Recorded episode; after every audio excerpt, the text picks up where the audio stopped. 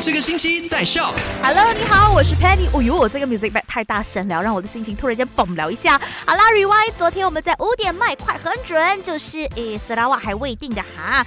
国防部高级部长就表示说呢，在 Federal 也就是联邦的部分，七月一号开始可以举办婚宴啊、生日宴等等等等，但是有 SOP 需要跟从的，比方说不可以超过两百五十人，然后不可以进行这个 buffet style，需要有服务人员来服务，避免拥挤的这个现象出现的。那 s r a w a 到底怎样呢？今天 s r a w a 灾难委员管理会就会宣布了。第二呢，我们昨天聊到的就是。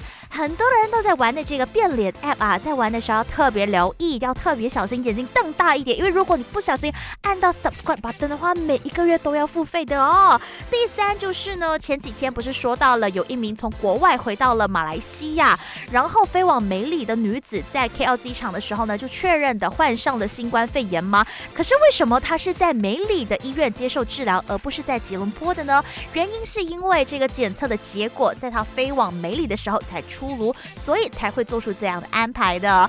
三点到八点，我们在 My s u b r i v e 见，See you later。赶快到 Play Store 或者 App Store 下载 Shop S Y O K。